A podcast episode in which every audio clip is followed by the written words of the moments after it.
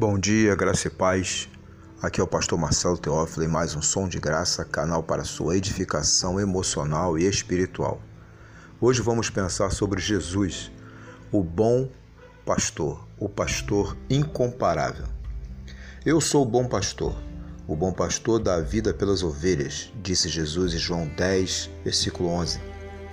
O autor aos Hebreus, em Hebreus 13, 20, disse: Jesus, nosso Senhor, o grande pastor das ovelhas. E Pedro disse em 1 Pedro 5,4: Ora, logo que o Supremo Pastor se manifestar, recebereis a imarcessível coroa de glória. Que Jesus é o bom, o grande e o Supremo Pastor, disso não há dúvida. Mas é Ele o seu pastor? Você, ovelha do seu rebanho? Você o conhece e é conhecido por ele?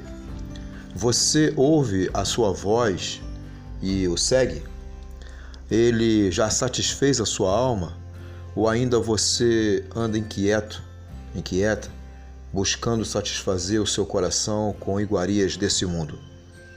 Você já bebeu das suas águas e experimentou a sua paz? Está você andando pelas veredas da justiça? Tem experimentado sua presença nos vales sombrios e repletos de perigos? Tem comido das iguarias da sua mesa no deserto? Tem experimentado o óleo da alegria no meio da adversidade?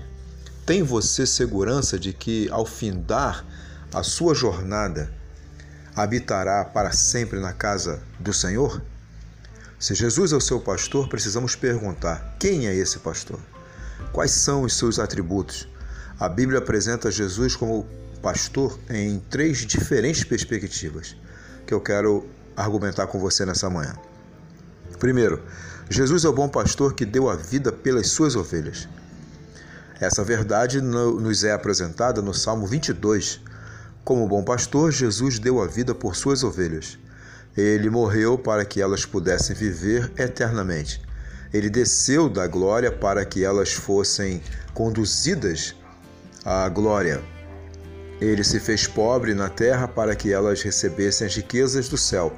Como bom pastor, Jesus encarnou-se, viveu entre nós, foi à cruz por nós, verteu o seu sangue, morreu em nosso lugar e em nosso favor para nos dar a vida eterna. A morte de Cristo é uma doutrina central nas Escrituras. Há um fio escarlate que perpassa toda a Bíblia. Não há cristianismo sem a centralidade da cruz de Cristo. Foi nela que Cristo esmagou a cabeça da serpente e rasgou o escrito de dívida que era contra nós. Foi na cruz que Jesus expôs os principados e potestades ao desprezo. O apóstolo Paulo disse que não tinha outra mensagem mais importante do que pregar Jesus e este crucificado. A cruz é o escândalo para os judeus e loucura para os gentios, mas para nós, os que cremos, é a sabedoria de Deus. Foi nesse palco de horror que Deus fez refugir o brilho mais intenso do seu amor e fez resplandecer sua justiça mais santa. Segundo aspecto que quero destacar é Jesus é o grande pastor que vive para as suas ovelhas. Essa verdade nos é apresentada no Salmo 23. Jesus é o pastor pessoal que supre todas as nossas necessidades. Nele encontramos provisão, descanso, direção, proteção, consolo e vitória. Como bom pastor, Jesus deu a sua vida pelas ovelhas, mas como grande pastor, ele vive para as suas ovelhas. Como grande pastor, ele intercede por suas ovelhas e reina sobre elas. Como grande pastor, ele as apresenta, as conduz, as livra do mal e as recebe na glória. Enquanto esteve no mundo, Jesus cuidou de suas ovelhas e nenhuma delas se perdeu. Ele as amou até o fim, cuidou delas, suprindo suas necessidades. Agora Jesus está entronizado à destra de Deus. Deus, o Pai, continua vivendo para guardar, guiar e fortalecer as suas ovelhas. Ele está presente com elas todos os dias, como ele mesmo disse em Mateus 28, 18. Ele jamais as desampara, ele atravessa com elas as ondas revoltas, os uh, rios caudelosos e as fornalhas acesas, ele vive para interceder por elas, como o autor dos Hebreus disse no capítulo 7, versículo 25. E o terceiro aspecto que quero destacar com você É, Jesus é o, é o supremo pastor que voltará para as suas ovelhas, como Pedro alertou na sua carta. Essa verdade nos é apresentada no Salmo 24.